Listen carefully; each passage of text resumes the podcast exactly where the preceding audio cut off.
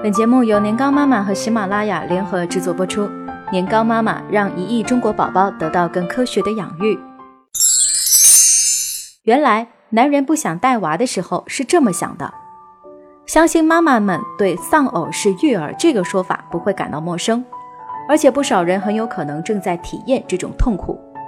丧偶式育儿说的是父母一方在孩子的教育中处于显著缺失的状态。当然，结合中国的语境，这个缺失主体更多的时候是父亲。在每一个家庭中，他们一般是这样的存在：懒，下班后就整个葛优瘫，瘫在沙发上玩手机看电视；笨，给孩子穿衣服换尿不湿通通不会；呆，孩子生病哭闹。他却在一旁睡到不醒，衰，偶尔带一次孩子，孩子总能整出各种故障来。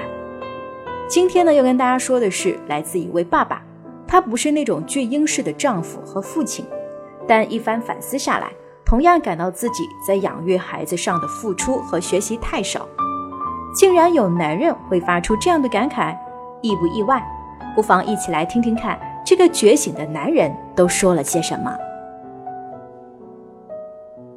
晚上八点半回到家，吃完饭瘫坐在沙发上刷手机。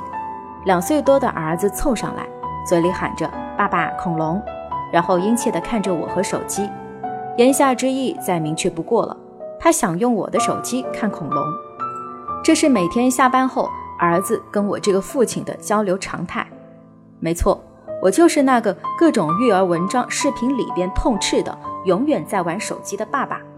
我当然知道这样做不对，只是每每有一点忏悔念头的时候，心里边另一个自己就会冲出来说：“没关系的，都累了一天了，好不容易歇下来，刷刷手机放松放松，没什么不可以的。以后陪儿子的时间多的是。”悲催的是，每次赢的都是他，手机我还是照刷不误。估计像我这样想这样做的爸爸不在少数吧。我们想方设法将孩子留在身边，甚至不惜让父母背井离乡来帮着照顾，可最终给到孩子的陪伴远不及一部手机。每每想到这儿，我都会羞愧难当。我这个嘴里、心里念的、想的全是孩子的宠娃狂魔，怎么会堕落到这个份上？我很懊恼，也想搞清楚原因。直至最近，我才开始明白，作为爸爸。我对儿子的爱就没有超出动物性的护犊层面，一直以为只要儿子能吃能喝，身体健康，安安全全不受伤，我这个父亲就尽到了责任。所以每天回到家，询问老婆最多的一句话，便是孩子今天吃饭怎么样啦？而到了儿子会说话的时候，我跟他说最多的是，也是今天吃了什么好吃的。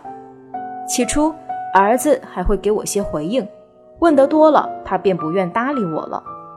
而造成这个困局的最直接原因，就是我在养育和陪伴孩子这件事上投入过少，因为欠缺经验，很多事情我不知道怎么做，也不愿意去学着做，总觉得这件事有他妈妈就够了。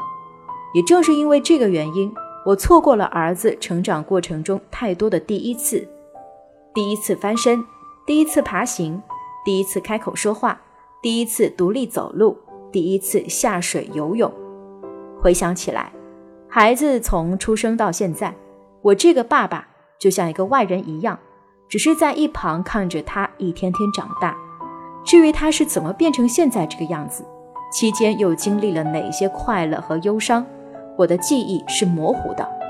但他妈妈就不一样了，自打怀孕开始，他就已经在规划小家伙的未来了。儿子出生后将近一年的时间里边，就我俩带孩子，因为我要上班，更多时候其实都是他一个人带的。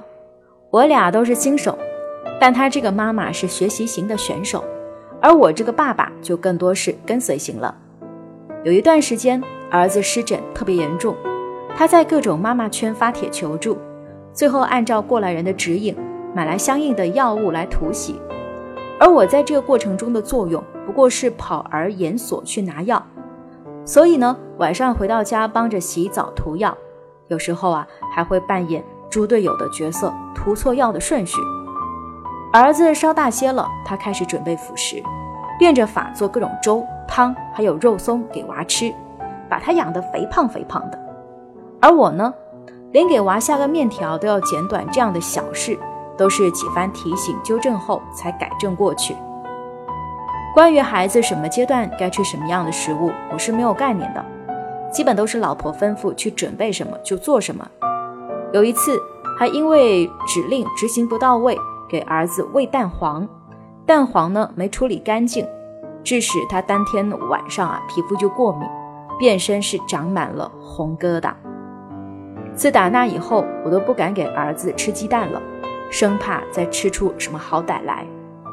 在买玩具这件事上，老婆呢也不像我那么的随性，而是在孩子成长的每一个阶段，买来相应的玩具，锻炼和培养孩子的相关能力。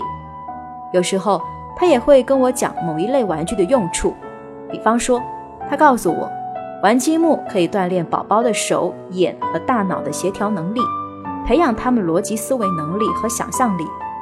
而这个时候，我至多呢也就面上点点头，然后敷衍地跟儿子玩起积木来，不就是玩个玩具吗？儿子玩得开心就是了，哪有那么多门道？当时的我内心 OS 是这样的。直到前不久，一个朋友家孩子拿着他买的玩具枪，将自家奶奶眼睛打到住院做手术，我才开始后怕。得亏当初啊自己没乱买，我这才发现，原来养育孩子是一件知识含量很高的事情，吃穿用行玩每一个阶段每一项事物都暗藏学问。可是扪心自问，自打儿子出生以来。在养育和陪伴孩子这件事上，我又看过多少相关知识或者文章？我自认不是一个巨婴式的丈夫，可即便如此，带娃方面，我的付出和专业又远不及自己的妻子。可能千百年来，大家都默认带娃这件事是妈妈的职责所在。像我这样的爸爸呢，就很自然的会去偷懒。当然，这种懒。未见得是在家里什么事都不做，他更多的时候是一种思维上的懒惰，是一种不愿学习育儿知识的懒惰。因为不学习，所以不懂得；因为不懂得，所以不参与。这大概是多数像我一样的爸爸在带娃这件事上面临的共同困局吧。于是，即便我们有闲暇时间去陪孩子，也还是会选择最省力的方式，放电视给他看。而当另一半提醒说孩子看多了电视不好的时候，猪队友便自顾自地瘫在沙发上刷手机了。写到这儿，我必须要给自己老婆点个赞。点赞的原因不单是他在养育孩子这件事上的学习和付出，更重要的是，在我有限的参与中，他没有因为我的帮倒忙甚至瞎捣乱而彻底放弃让我带孩子，也因为他的不放弃。我才会去反思自己过去的种种不足。要知道，在带娃这件事上，不少人被老婆打击后就直接投了弃权票，到最后变成了名副其实的丧偶式育儿。所以呀，妈妈是超人的无奈背后，不仅有一个懒惰的男人，更有一个强势的女人。说到底，孩子是父母共同完成的作品，也是上天赐予他们两个人的礼物。养育和陪伴没理由只交给妈妈一个人。著名心理学家格尔迪更是说过：“父亲是一种独特的存在，对培养孩子有一种特别的力量。所以，作为父亲的我们，就更不应该在培养和养育的道路上当逃兵了。”更多精彩内容，欢迎关注微信公众号“年糕妈妈”。